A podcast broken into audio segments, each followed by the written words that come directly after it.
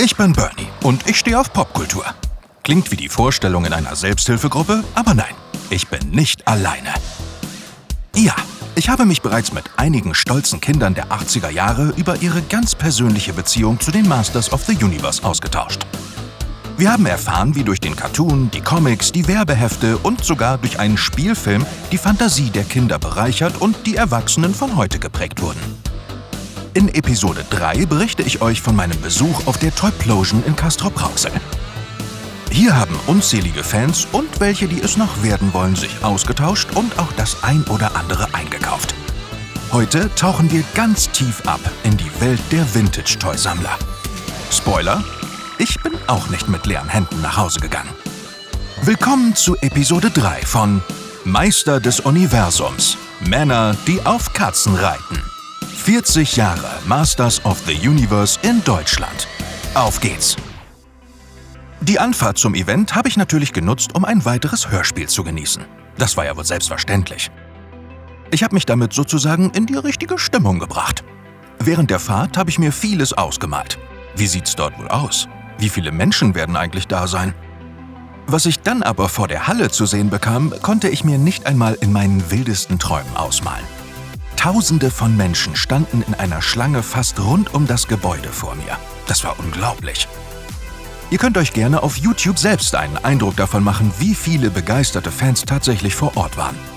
Selbst in der langen Schlange war die Stimmung richtig gut. Alle hatten eine riesige Vorfreude auf das Event. Alle waren gespannt, was sie in der Halle erwarten würde. Wir wurden nicht enttäuscht. Eine riesige Fläche voller Spielzeug. Die komplette Halle erstrahlte in den buntesten Farben. Mit allem, was das Spielzeug der 80er, 90er und dem Besten von heute alles so zu bieten hat. Unzählige Händler. Es gab so viele Motofiguren. Es war unglaublich. Hier ein He-Man, da ein Skeletor, noch ein He-Man, nochmal Skeletor. Es gab so viele Versionen und Varianten von den Figuren, die ich in meinem Leben noch nie gesehen hatte. Überall war so ein positives Leuchten. Naja, zumindest habe ich das so empfunden. Die Stimmung war grandios. Jetzt stand ich nur noch vor einer einzigen Herausforderung. Wo sollte ich anfangen? Schnell kam mir in den Sinn, dass ich ja nur von Fachleuten umgeben war. Also, jeder Händler hier kennt die Masters of the Universe so gut wie seine Westentasche. Also, keine falsche Scheu. An einem Stand voller Muskelmänner und Monster fragte ich einfach mal nach. Hier hatte ich ein gutes Gefühl. Ich bin der Andi Daniel vom Strong Vision 1000 Games in Essling. Kannst du mir vielleicht weiterhelfen? Sicher, was genau suchen? Vintage, Neo, Neo Vintage, Classic. Es gibt mittlerweile so viele Toylines, da musst du das schon etwas genauer definieren. Dann frage ich jetzt mal dich als Fachmann, was wäre denn einsteigerfreundlich? Was einsteigerfreundlich ist, also keine höheren Preisklassen, also eher eine lose Figur dann und nichts auf Karte oder Original verpackt. Da bin ich mir eben nicht so wirklich sicher. Was war denn deine erste Figur? Also tatsächlich ist das, weiß ich das relativ gut. Wir waren damals im Urlaub in den USA und da habe ich dann von meiner Oma damals, ich bin mir nicht, da bin ich mir nicht ganz sicher, ob von meiner Oma oder von meiner Mutter, habe ich äh, Screech und Webster bekommen. Das ist der, praktisch der böse Vogel vom Skeletor und ähm, Webster ist die, Spinne, die blaue Spinne mit dem Enterhaken. Die beiden kenne ich sogar. Habe ich auf einer Comic-Con gesehen. Das ist meine erste Spielzeugbörse. Es ist schon etwas anders hier, oder wie siehst du das? Also eine Comic- und Actionfigurenbörse, wirklich, da geht's rein um, sag ich mal, jetzt das Kaufen, Verkaufen und Handeln von den Figuren. Wo, was sich aber natürlich auch mittlerweile diese ganze, sag ich mal, Sammlerszene wirklich dort trifft, auch was dann so das Rahmenprogramm ergibt, dass man dann am Tag davor sich schon abends trifft, auf ein Bierchen und was zum Essen und natürlich nach der Veranstaltung dann auch meistens noch mal was essen und was trinken geht. Und auf den Comic-Cons ist mittlerweile wirklich ähm, ziemlich stark diese ganzen Cosplay-Geschichten, diese ganzen Kostümgeschichten und sowas. Und dann doch auch sehr stark dieser Manga- und Anime-Bereich vertreten. Egal, sei es in Form von Figuren oder Comics, also Manga-Comics halt. Und dass dadurch dieses ganze, ich sag's jetzt mal grob, Japanimation Stuff irgendwie, das überwiegt wirklich, würde ich so von meinem persönlichen Gefühl sagen, auf diesen Comic-Cons. Da ist jetzt dieser, sag ich mal, Figurenbereich eher so nebensächlich. Da sind dann wahrscheinlich eher so die, die sag ich mal, so andere Merchandise-Sachen sind da gefragter oder ähm, ja, stärker vertreten. Sind das dann auch unterschiedliche Besuchergruppen? Du, das ist, das ist ganz gemischt eigentlich, aber ich würde sagen, ganz normale Leute. Ich weiß nicht, viele stellen sich das wahrscheinlich vor wie so eine riesen Freakshow. Aber im Prinzip stimmt das gar nicht. Das ist echt ganz gemischtes Publikum, wie wenn du in den Supermarkt einkaufen gehst. So ist das Publikum da auch. Ist aber auch, muss ich sagen, so dem, bei uns im Ladengeschäft genauso oder auch auf einer Comic-Con. Natürlich hast du mal den einen oder anderen, der in seinem Stormtrooper-Kostüm da rumläuft oder was weiß ich, aber ansonsten ist das wirklich ähm, quer durch die Gesellschaftsschicht. Und ja, von daher, das passt alles. Dann kommen auf solche Börsen Besucher mit dem klaren Ziel vor Augen, etwas für ihre Sammlung zu kaufen? Ich habe schon gesehen, dass die Preise sehr unterschiedlich sind, sagen wir mal. Die Preise kann ich dir sagen. Warum die Wertigkeit so da ist bei manchen Sachen, das übersteigt auch meinen Horizont. Also natürlich jetzt, erstmal muss man natürlich sehen, in dem, in, in dem Vintage-Figurenbereich, natürlich sind, egal was, Hauptcharaktere immer die beliebtesten Charaktere. Immer die Erstauflagen oder die allerletzten Figuren, das sind so die teuersten Teile meistens. Und dann ist es natürlich sehr, sehr zustandsabhängig, wie gut ist das Teil erhalten, einfach im Großen und Ganzen. Du kannst die Figur auch in einem Zustand für 150 Euro kaufen, dann sieht die halt aus wie, keine Ahnung, ja, da ist schon einmal einer mit dem Fahrrad drüber gefahren, rauf und runter. Und dann kannst du das Ding aber auch für 600, 700 Euro kaufen. Wenn das halt dann tipptopp wie aus einem Shipping Case oder einer Main Box direkt rausgegangen ist. Und ja, du kannst ja da noch vom Hundertsten ins Tausendste gehen. Was ein ganz großes Thema natürlich ist, das sind diese Weichmacher-Geschichten, egal bei welchen Actionfiguren, ob 70er, 80er Jahre, die Weichmacher gehen aus den Figuren zum Teil raus, Figuren bekommen Flecken und so weiter und so fort. Und ja, genau. Der, der Zahn der Zeit nagt an den Sachen. Hier gibt's ja unzählige Variationen von den Masters of the Universe. Alle sehen cool aus. Da braucht man richtig viel Platz, wenn man die alle bei sich ausstellen will. Das geht ja auch nicht überall. Wann hat man denn als Sammler deiner Meinung nach genug Figuren? Wenn du anfängst, deine Sachen in Kisten zu stapeln als Sammler, ich glaube, dann hast du den Zenit überschritten. Das ist meine persönliche Meinung. Aber natürlich geht es 90 Prozent der Sammlern so, denn Platz ist sehr schnell am Ende. Ja, was bringt's mir, wenn ich nachher irgendwie meine ganzen Actionfiguren in irgendwie 20 Bananenkartons auf dem Dachboden stehen habe und die nicht mal anschauen kann? Ich will sie eigentlich schon angucken. Also würde ich jetzt selber so, ist meine persönliche Meinung, macht was draus. Ja, immer ist mir egal. Okay, das ist wohl wahr. Aber wo fange ich denn jetzt am besten an? Erstmal günstiger kaufen oder gleich richtig mit dem besten Zustand? Natürlich auch bezahlbar. Es ist wirklich nicht einfach. Ja, jetzt pass mal auf, wir haben ja natürlich, es, du kannst natürlich auch in diesem Figurenbereich von bis, du kannst wirklich von 5 Euro bis 5000 Euro, das ist absolut kein Problem. Aber wir haben ja irgendwo noch eine lose Figur, ich muss mal kurz gucken. Hier, guck mal, der der hat zwar kein Zubehör und auch ist sonst nichts dabei, aber vielleicht ist das ja für dich als Einstieg oder als Erinnerung an deine Kindheit was. Den kannst du so auf Kosten des Hauses mitnehmen und dann kannst du ja mal bei uns auf der Homepage oder hier nochmal am Stand ein bisschen umschauen. Vielleicht ist da dann auch was für dich dabei und vielleicht wird ja somit auch, ähm, wie soll ich das sagen, der Einstieg ins Sammeln leicht gemacht. Was, echt jetzt? Wahnsinn! Vielen Dank! Das ist also meine Geschichte. So bin ich zu meiner ersten Masters of the Universe Figur gekommen. Ich bin jetzt stolzer Besitzer eines originalen He-Mans von 1982. Ohne Waffen und ohne Rüstung, aber meine erste Moto-Figur. Ein tolles Gefühl. Danke, Andy. Das hätte ich wirklich nicht erwartet. Bis zum nächsten Mal. Und hoffentlich bald. Peter, was wurde denn nicht nur mir, sondern wirklich fast jedem Besucher der Veranstaltung deiner Meinung nach geboten? Ich würde einfach äh, eine Reise in die Kindheit, würde ich ihm garantiert mit auf den Weg geben. Ähm, und da wir auch so breit gefächert sind, was die Spielzeuge angeht, ist definitiv für jeden 80er, 90er Jahre Sprössling was dabei. Ein Stück Kindheit zurück, ein Stück Unbeschwertheit. Und ich denke mal, das haben wir den Tag äh, auf der Toyplosion 1 bei, zu 99 Prozent bei den Leuten auch erreicht. Wie hat das denn alles angefangen? Wie kommt man denn auf die Idee, so ein Event zu veranstalten? Angefangen mit der Toyplosion hat es eigentlich auf der, oder was heißt eigentlich, es hat angefangen auf der Los Amigos 4. Da haben sich ein paar Verrückte getroffen. ja, und ähm, dann aus einer Schnapsidee eigentlich. Ja, lass uns doch auch mal eine Veranstaltung äh, irgendwie planen, durchziehen. Und dann war das Gelächter noch groß. Ja, und ich weiß auch gar nicht mehr ganz genau, wie es zustande kam. Auf einmal gab es eine Facebook-Gruppe. Da waren dann sechs Leute drin. Das war der Benny, der Ferru, der René, der Philipp, der Aslan und ich. Ja, und dann wurde aus dieser Idee, ähm, wurde dann Stück für Stück halt die Toyplosion. Du, besser gesagt, ihr seid ja bekannt durch YouTube und Facebook. Euch folgen viele Leute. Glaubst du, das hat euch geholfen, so ein riesiges Event schon im Vorfeld vielen Händlern und Besuchern schmackhaft zu machen? Wie bekommt man das hin? Ich sag mal, wir sind sechs Leute, jeder hat so seine Vorzüge.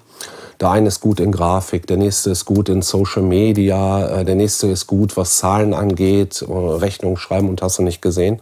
Ähm, der nächste kann gut auktionieren und wir sind ja nicht, äh, sag ich mal, durch Zufall jetzt in dieser Konstellation zusammengekommen. Wir haben uns da schon irgendwo was bei gedacht. Und deshalb ist es für mich dann auch ganz schön gewesen, sag ich mal, dadurch, dass ich YouTube ein bisschen Bekanntheit habe und Facebook, ähm, du kennst halt auch Händler, du kennst viele private Leute und da war es eigentlich ein leichtes, die Halle relativ schnell voll zu kriegen. Also wir hatten ja zu Toyplosion 1 276 Händlertische und wir haben, ich weiß nicht mehr, ich glaube zweieinhalb Monate gebraucht, um diese komplett zu besetzen. So und jeder Händler hat eigentlich von Anfang an gesagt, das muss klappen, weil ihr halt diesen Bekanntheitsgrad habt in der Sammlerszene. Ne? Und das war uns auch gar nicht so bewusst. Also wir haben ja auch hier regional oder ähm, in Zeitungen, klar, einen Zeitungsbericht gehabt, das kam dann von den Ruhrnachrichten selber, aber wir brauchten keine weiteren Werbekosten. Also wir mussten jetzt nicht zig hunderte Plakate drucken und die hier in ganz Nordrhein-Westfalen äh, verteilen. Das Dingen wie gesagt, war relativ schnell ausverkauft, was die Händler anging und so weiter. Ähm, und wir waren ja auch ähm, einen Monat vor Start der Toyplosion 1 waren wir auch ausverkauft, was die Karten anging. Also das war alles rein durch Social Media. Ja, und ähm, ich denke mal, das hat, also ich, also ich weiß es, es hat uns in den Karten gespielt, dass, ähm, dass wir YouTube machen, Instagram, Facebook. Ähm, es war eigentlich ein leichtes, das Ding vollzukriegen, ja. Selbst in der Warteschlange vor der Halle war die Stimmung großartig. Alle Besucher waren positiv gestimmt.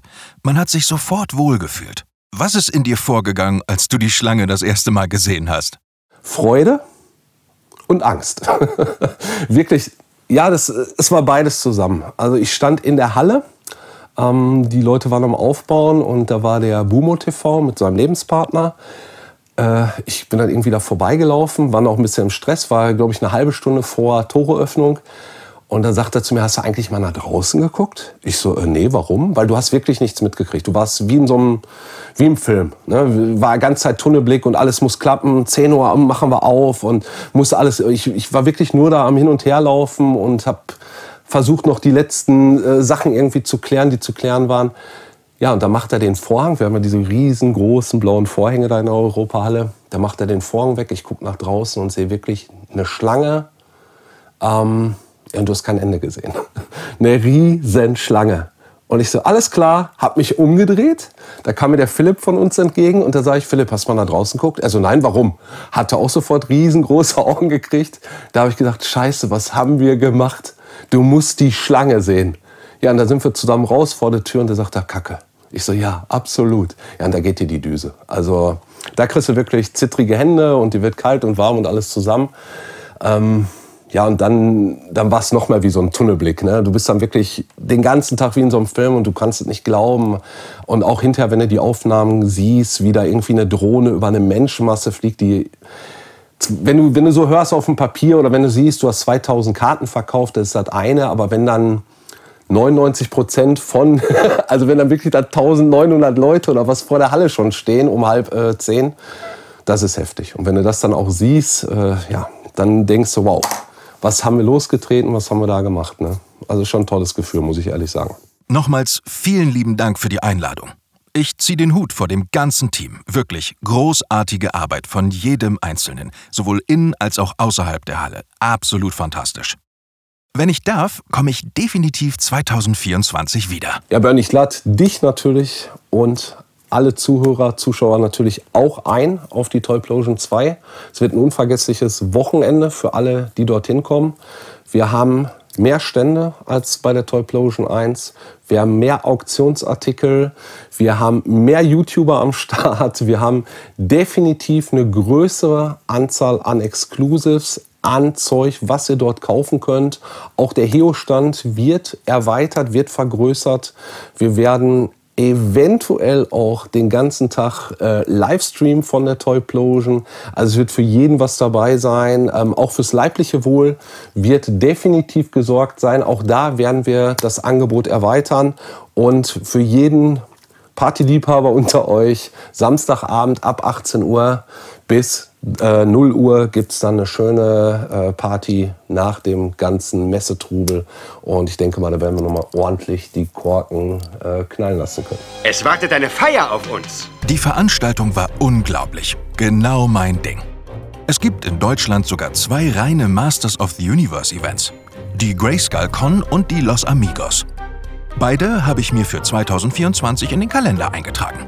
Das werden für mich zwei Pflichttermine sein. Sich mit Fans auszutauschen und das auch außerhalb des Internets ist einfach nur cool. Apropos Fans. Ich habe die Chance bekommen, noch ein paar mehr Menschen zu ihrer Leidenschaft befragen zu dürfen. Ich gehe jede Wette ein, dass ihr zumindest einen davon kennt. Also, ein herzliches Willkommen Stellt euch doch bitte mal selbst vor. Hallo, mein Name ist Nils Bokelberg. Ich bin Autor, Moderator, Podcaster und noch so ein paar andere Kleinigkeiten. Und ich bin jetzt 47. Hey, meine Süßen, ich bin's Ross Anthony und ich bin Allround Entertainer, Sänger, Moderator, Bookautor und Nacktmodel. Nee, nee, Nacktmodel bin ich nicht. ich bin Jahre alt. Also nächstes Jahr feiere ich meinen 50. Geburtstag. Krass, oder? Mein Name ist Sebastian Hackel. Ich bin 43 Jahre alt und arbeite als Fernsehkommentator bzw. Moderator.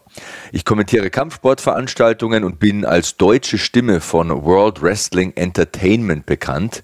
Ich liebe Wrestling und steige auch selbst immer noch ab und zu als Wrestler in den Ring. Hallo zusammen, mein Name ist Jörg Roth. Ich bin 45 Jahre alt, wohne in Kaiserslautern und ich bin der Sänger der Rockband Saltatio Mortis. Vielen Dank, dass ich dabei sein darf. Wie bist du damals auf die Masters of the Universe aufmerksam geworden? Welche Figuren hattest du und erinnerst du dich noch daran, wie du sie bekommen hast? Also das erste Mal muss ich die Masters bei einem Freund gesehen haben. Ich glaube, der hat als erstes die Figuren und da habe ich die gesehen und war sofort überzeugt, dass das der absolute Hammer ist und wollte auch unbedingt damit spielen. Ich habe dann auch Figuren bekommen. Ich habe auch das Schloss, also Castle Grayskull, äh, bekommen. Allerdings nicht neu. Meine Mutter hat das irgendwo gebraucht gekauft, das weiß ich noch, weil es nicht eingepackt war. Ich hatte nie den Karton, aber es war egal. Ich hatte das Schloss und ich habe Snake Mountain neu bekommen. Das äh, lag dann eines, eines Tages Weihnachten unterm Weihnachtsbaum für mich. Das war natürlich sehr aufregend, vor allem weil ich dann beide Schlösser hatte.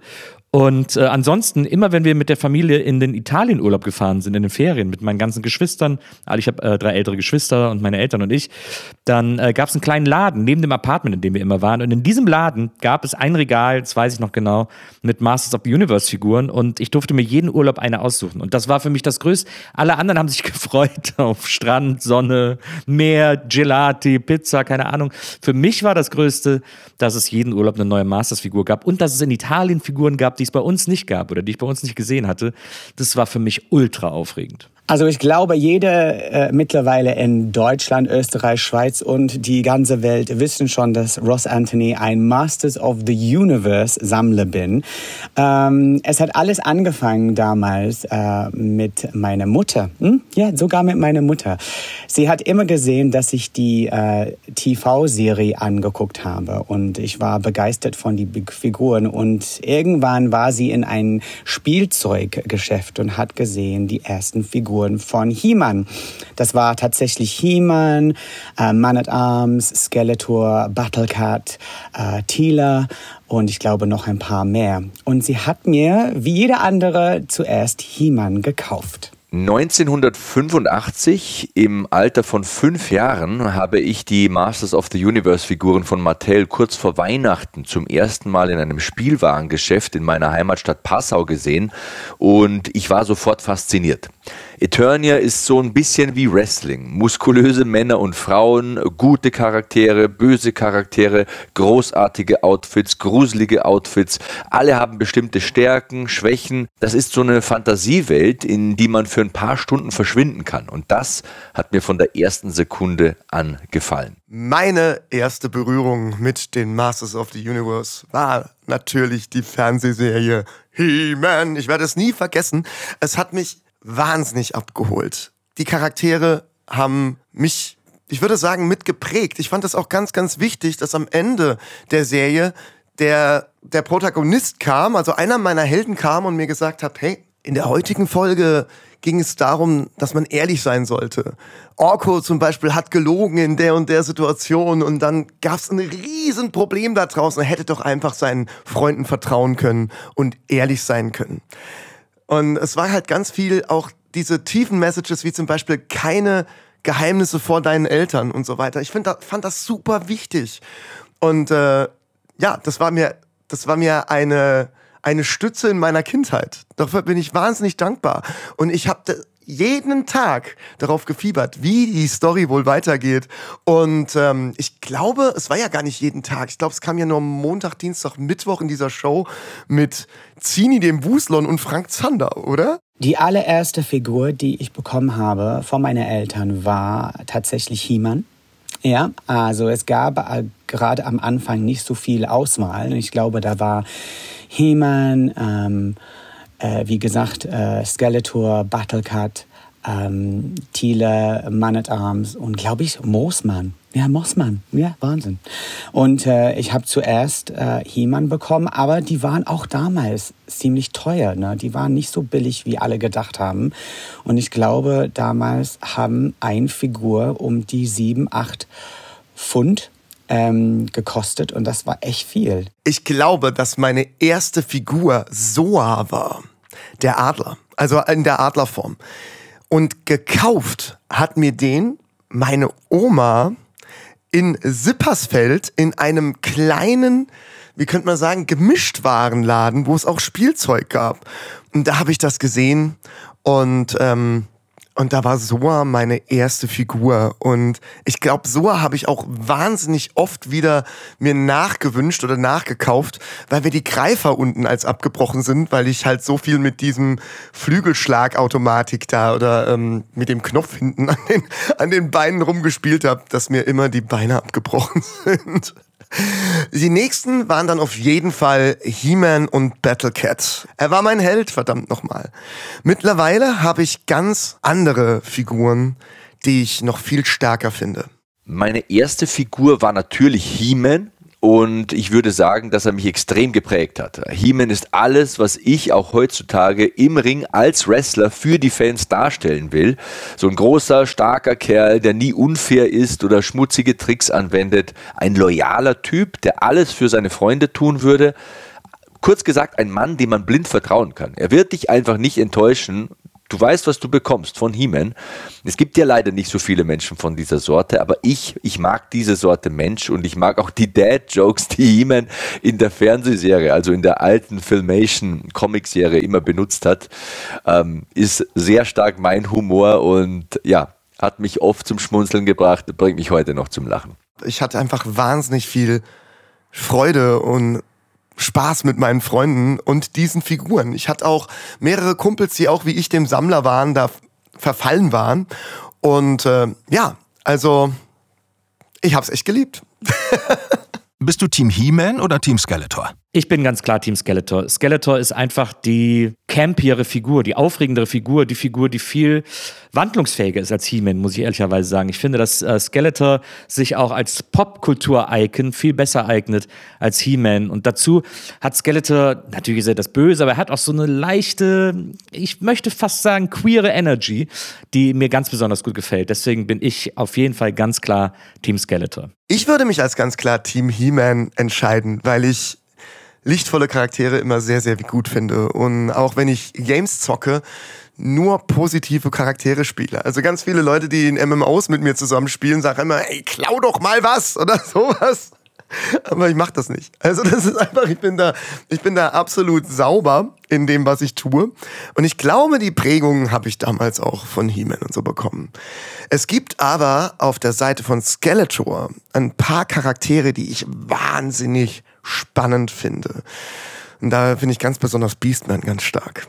der hat eine krasse Geschichte und ich glaube, die habe ich nur aus einem Hörspiel erfahren. Ich weiß gar nicht, ob das je verfilmt wurde.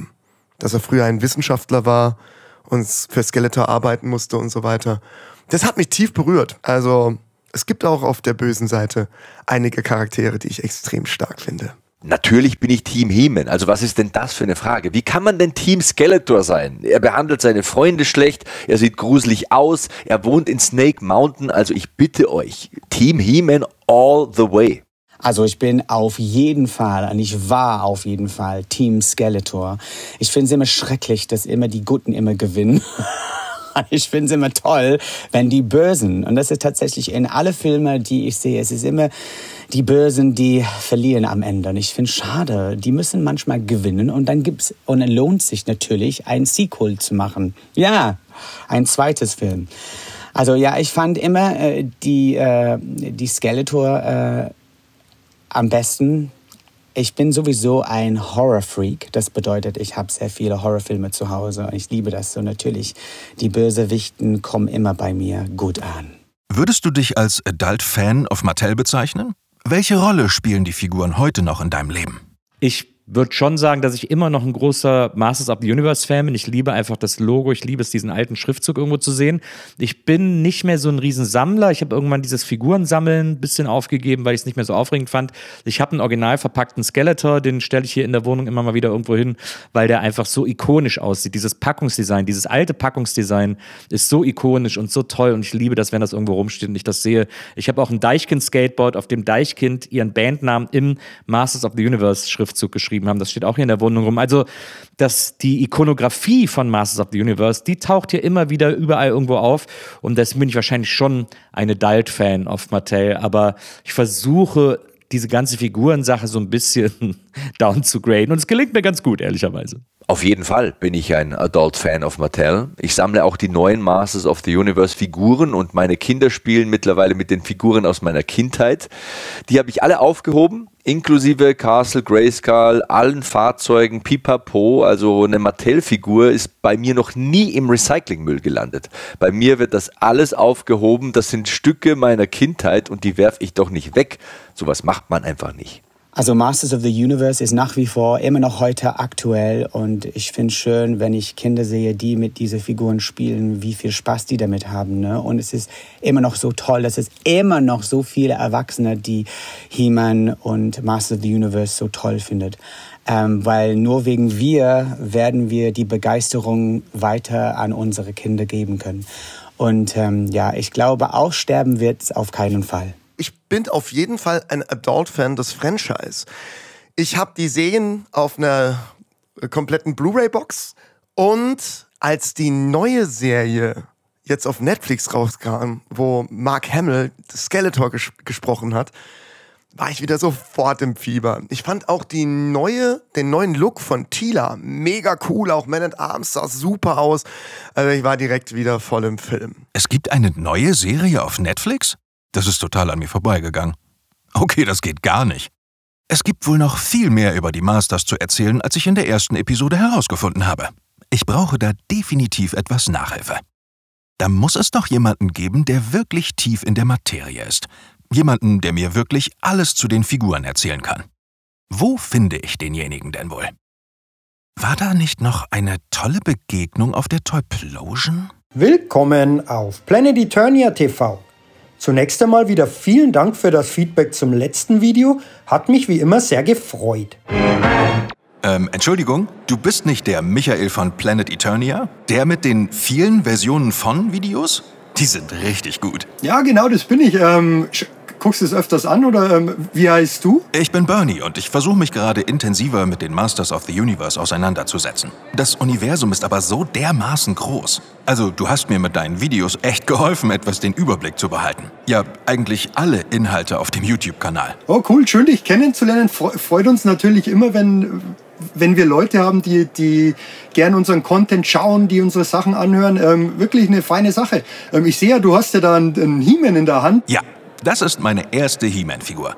Sie ist nicht komplett, aber jeder muss mal irgendwo anfangen. Ich habe sie geschenkt bekommen. Ja, sehr cool. Ähm, fehlt zwar jetzt noch ähm, Schild und Schwert, aber das bekommst du sicher auch noch. Ich meine, ähm, gibt ja zig Möglichkeiten, ähm, auch hier auf der Toyplosion oder im Internet oder auf Planet Eternia oder wo auch immer. Ähm, Online-Foren ähm, Zubehör nachzukaufen und ähm, ist ja super, dass der Händler dir das geschenkt hat. Schöne Sache und hoffentlich ein, ein Einstieg für dich in die Welt von Masters of the Universe.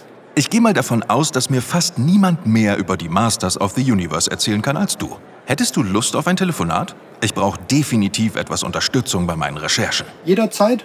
Gerne, freue mich auch und ähm, gib Bescheid. Vielen Dank, Michael. Richtig gut. Ich freue mich wirklich sehr auf unser Gespräch. Michael wird uns in der nächsten Folge alles verraten, was nach dem vermeintlichen Ende der Masters of the Universe noch passiert ist. Tatsächlich ist da noch einiges passiert. Erinnert ihr euch an die unzähligen Versionen von He-Man? Ja, das bekommen wir alles erklärt.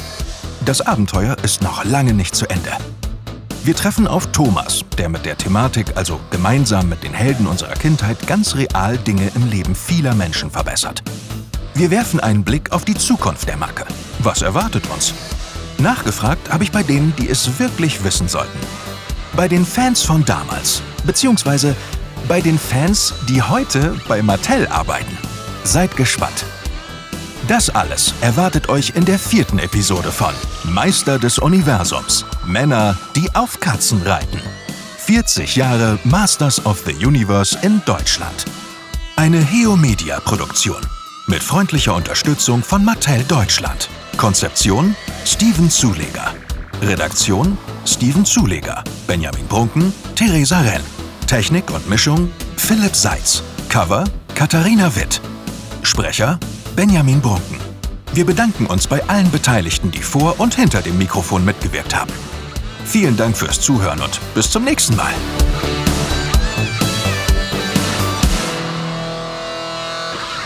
Bei der Macht von Grayskull. Ich habe die Kraft. Hat Spaß gemacht.